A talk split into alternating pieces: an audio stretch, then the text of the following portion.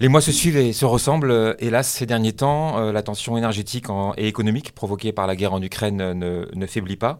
Les effets secondaires sont de plus en plus visibles et tangibles, sans compter le retour à la normale en matière de dépenses publiques euh, dans la continuité des décisions post-Covid. Va-t-on, comme beaucoup le prédisent, vers une période de récession de l'économie mondiale? Bah, récession, c'est peut-être un mot, peut-être, c'est peut-être prématuré de parler de récession, mais c'est clair que les perspectives euh, pour la conjoncture mondiale se sont, se assombris. Il y a beaucoup de, facteurs euh, négatifs à l'heure actuelle, entre la hausse des taux, euh, entre l'augmentation de l'inflation, la hausse des coûts de l'énergie, toujours des problèmes d'approvisionnement dans certains domaines. Donc tout ça mis ensemble fait qu'effectivement, on, constate que maintenant, il y a de plus en plus de signes d'un ralentissement de la conjoncture. Est-ce qu'on va jusqu'à vers une récession Ça dépend, aussi, un peu comment on définit la récession. On dit toujours la récession, c'est deux trimestres consécutifs de croissance négative. Ben ça, on pourrait y être euh, euh, déjà aux États-Unis, puisque le premier trimestre a été négatif. Le deuxième le sera en principe euh, aussi. On, aura les chiffres fin juillet. Donc, techniquement, l'économie américaine est déjà en récession. Donc, c'est pour ça aussi qu'il faut un peu voir comment on définit la récession. Mais clairement, encore une fois, les, perspectives économiques se sont, se sont affaiblies. Faut-il rajouter la toute récente crise politique en Italie dans la liste des points négatifs?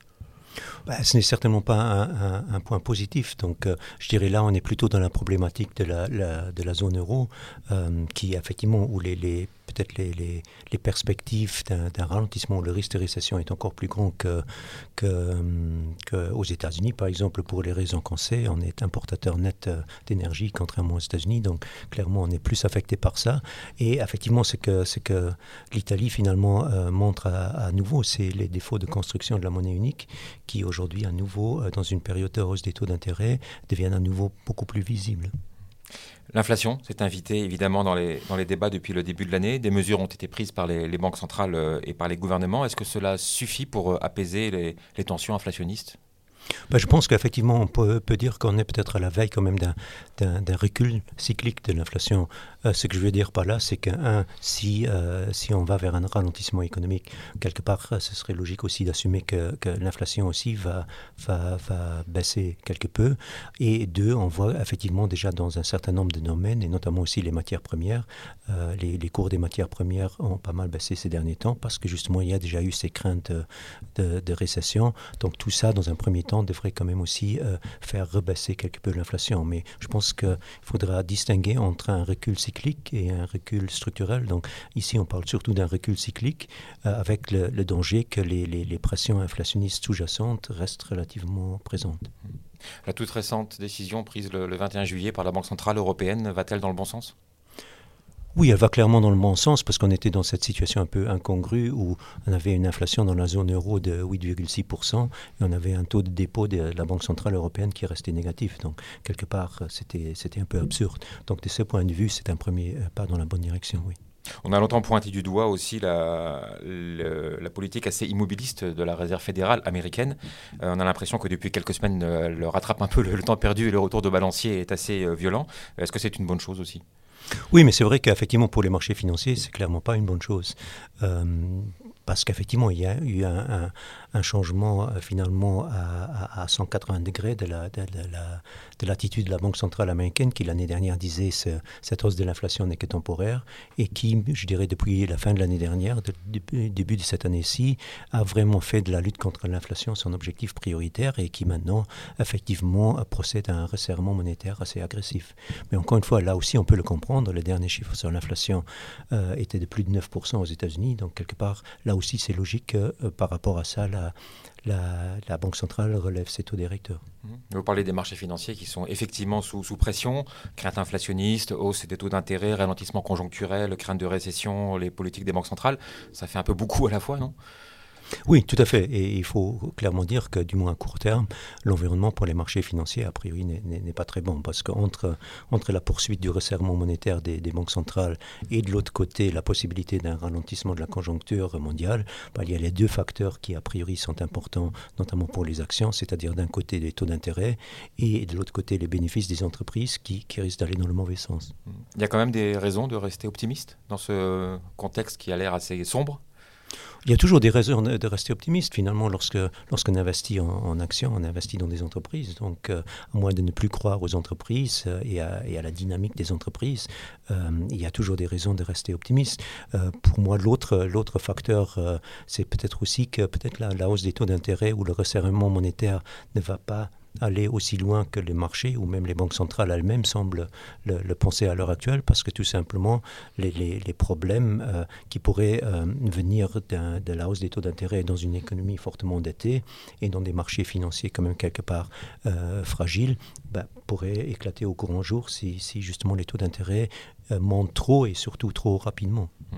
L'euro, de son côté, n'a jamais été aussi faible vis-à-vis -vis du dollar et même vis-à-vis d'autres monnaies. Est-ce qu'il faut s'en inquiéter aussi? Ben, l'euro, effectivement, depuis le début de l'année, est, une monnaie faible. Euh, et quelque part, ça s'explique parce que, un, contrairement justement à la, Réserve fédérale, la Banque centrale européenne a quand même longtemps attendu avant de monter ses taux, euh, malgré une inflation qui est élevée. Et deux, il y a ces défauts de construction. Le marché sait très bien que la hausse des taux d'intérêt, c'est très joli, mais d'un autre côté, ça risque à nouveau de faire augmenter le différentiel d'intérêt entre les pays du Nord et les pays du Sud, cette fameuse fragmentation. Et donc, à ce moment-là, donc, euh, le marché doute que la Banque centrale européenne soit vraiment prête à aller aussi loin dans son resserrement monétaire que par exemple la Réserve fédérale. Et, clairement, c'est un facteur qui, qui pèse pour l'instant quelque peu sur, euh, sur l'euro. Ça veut dire que la, décision du 21 juillet ne va pas forcément euh, renforcer l'euro euh, comme par enchantement, on va dire? Bah, elle va, comme, comme, comme la, la, la hausse était quand même à la rigueur plus forte que prévu, en tout cas on parlait de 25 points de base ou 50 points de base, la Banque Centrale Européenne a, relevé ses taux de, de, 50 points de base, donc c'est clairement plutôt... Euh, je dirais, euh, ça renforce quand même quelque peu à nouveau sa crédibilité et donc quelque part peut-être aussi euh, la confiance dans l'euro, euh, sachant que de toute façon dans les marchés d'échange, tout ce qui est escompté ou tout ce qui est attendu est quelque part déjà escompté dans les cours. Donc il faudrait que par rapport à ce qui est attendu, la situation change, que la Réserve fédérale soudainement devienne moins agressive ou encore plus agressive, idem pour la Banque centrale européenne. Mais je dirais clairement, effectivement, euh, le, ce, doute des, marches, des, investisseurs que, la Banque centrale européenne finalement soit aussi aille aussi loin dans la, la lutte contre l'inflation que la Réserve fédérale américaine, c'est ça clairement qui pèse sur le cours de l'euro. Vous évoquiez au début de cet entretien la situation aux États-Unis, euh, techniquement en, phase de, récession. Est-ce que, nouvelle fois, c'est cette situation américaine qui va euh, se répercuter et, transpirer sur le reste du monde dans les, prochains mois Ou est-ce que l'Europe a aussi ses spécificités Et je pense que le conflit en Ukraine euh, est également un élément clé qui va peut-être changer la donne? Oui, euh, soyons clairs. Donc, euh, cette soi-disant récession aux États-Unis, ces deux trimestres consécutifs de recul du, produit intérieur brut, euh, c'est simplement donc c'était le premier trimestre par rapport au quatrième trimestre l'année dernière qui était exceptionnellement fort. donc, euh, c'est pas comme. Euh, je voulais pas donner l'impression que, que, l'économie américaine est, plus faible que, l'économie de la zone euro. C'est clairement le contraire. Donc les risques d'un ralentissement majeur sont plus grands euh, dans la zone euro parce que justement il y a cette dépendance énergétique. on ne sait pas s'il y, s'il y aura du rationnement de, tout ce qui est gaz en provenance de la Russie.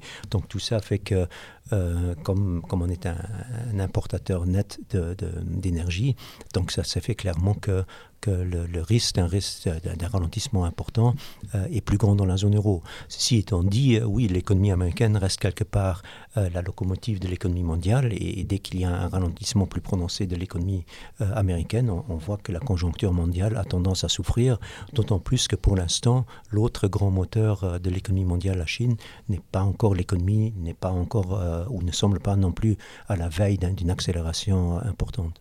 On évoquait tout à l'heure aussi les marchés financiers sous, pression. Euh, on n'est quand même pas encore au bord d'un krach. Ben, non, on n'est pas nécessairement euh, euh, à la veille d'un krach, mais d'un autre côté, encore une fois, les perspectives se sont, se assombries. On voit surtout qu'aujourd'hui, pendant finalement depuis la crise financière, les objectifs des banques centrales, c'est-à-dire de, stimuler la croissance et de lutter contre la déflation, était extrêmement favorable au marché financier. Donc euh, euh, maintenant, euh, les objectifs des banques centrales, déjà quelque part, les deux grands objectifs des banques centrales sont en conflit. Donc entre stimuler la croissance et combattre l'inflation, les banques centrales doivent faire un choix.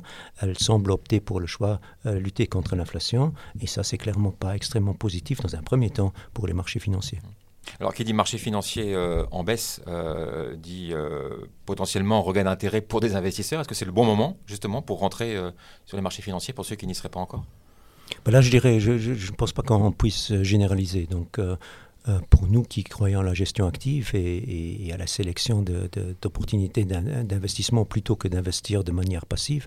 Donc euh, il y a dans les marchés boursiers, il y a certaines valeurs où peut-être la baisse était exagérée, mais si on voulait généraliser, je ne pense pas nécessairement que euh, ce soit déjà une opportunité d'achat majeure. Et il faut aussi relativiser la, baisse. Donc les marchés, c'est vrai, ont baissé selon les indices entre, entre, entre 10 et 20 depuis leur plus haut de la, fin de l'année dernière mais restent quand même largement au-dessus de leur niveau, ne serait-ce que d'avant la pandémie ou de, début 2019. Donc ce n'est pas comme si les marchés boursiers étaient déjà à des plus bas euh, historiques ou en tout cas euh, à leur niveau le plus faible depuis 5 ans. Donc on a juste eu une correction par rapport à un plus haut récent.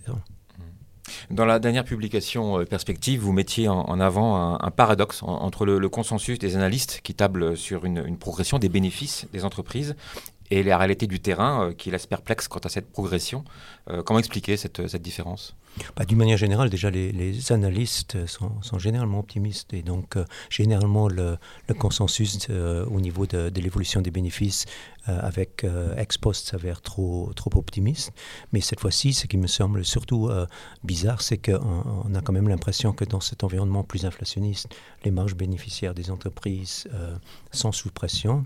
Euh, le coût de l'énergie augmente, les salaires augmentent. Donc pour beaucoup d'entreprises, certaines entreprises peuvent savent faire passer ça à leurs clients en augmentant leur propre prix, mais d'autres entreprises ne, ne, ne, savent pas le faire. Et donc par rapport à ça, par rapport à cette contraction des marges bénéficiaires qui risque quand même de venir, c'est un peu bizarre de penser que les bénéfices puissent continuer à fortement monter, sachant que les bénéfices des entreprises fin 2020 et 2021 ont déjà fortement monté avec la réouverture des économies, avec les, les programmes de stimulation des économies tout ça, c'est quand même quelque part derrière nous. Et de penser que par rapport à ces niveaux déjà élevés, les bénéfices continueront à élever, euh, continueront à progresser de manière importante, ça me paraît un peu trop euh, optimiste. Mhm. Pour l'investisseur qui hésite, quel est le, comportement qui serait le, plus sûr ou en tout cas le moins risqué aujourd'hui? Bah, l'investisseur, effectivement, déjà, il doit se, poser la question de, bah, son horizon d'investissement, finalement de, sa tolérance, comme, on appelle ça toujours, de sa tolérance au risque. On sait par exemple que pour les marchés boursiers, euh, il y a une certaine volatilité qu'il faut être prêt à assumer. Si on ne sait pas l'assumer, il vaut mieux euh, rester à l'écart. Mais pour moi, euh, clairement, et ça peut paraître un peu contradictoire par rapport à ce que je viens de dire, mais encore une fois, l'environnement pour les marchés euh, financiers, c'est euh, euh, détérioré, du moins à court terme, mais, mais je continue à penser que pour quelqu'un qui réfléchit à, moyen et long terme, qui veut finalement continuer à protéger son pouvoir d'achat contre l'inflation, voire même à, faire progresser son pouvoir d'achat, ben, les actions continuent à être privilégiées aux obligations, par exemple. Alors pour finir, euh, comme c'est un peu une tradition dans ce podcast, on va parler de, l'or. Euh, pour l'instant, le cours de l'or est, bridé, voire plombé euh, par les, conséquences de la politique monétaire américaine. Faut-il dès lors un peu s'éloigner de cette matière première? Oui, à nouveau, c'est une question entre effectivement horizon court terme ou horizon moyen et long terme. Horizon court terme, vous venez de le dire, effectivement, les taux d'intérêt montent, le dollar est relativement fort.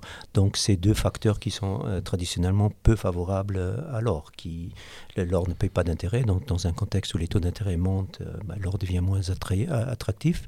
Et normalement, le, dollar est un peu considéré comme l'alternative à l'or ou vice-versa. Et donc, lorsque l'un est fort, l'autre est généralement plus faible. Donc ça, c'est clairement le court terme. Et tant que la, la, Réserve fédérale euh, poursuit hein, ce resserrement agressif de sa politique monétaire, euh, je pense que ce serait illusoire de penser que l'or ou le, cours de l'or va à nouveau fortement monter.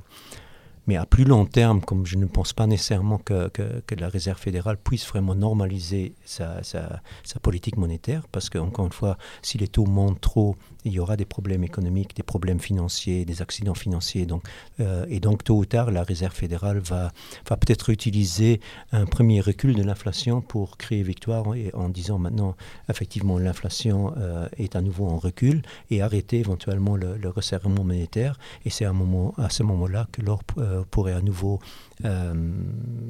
attirer donc, la faveur des investisseurs et que le cours de l'or pourrait reprendre à la hausse.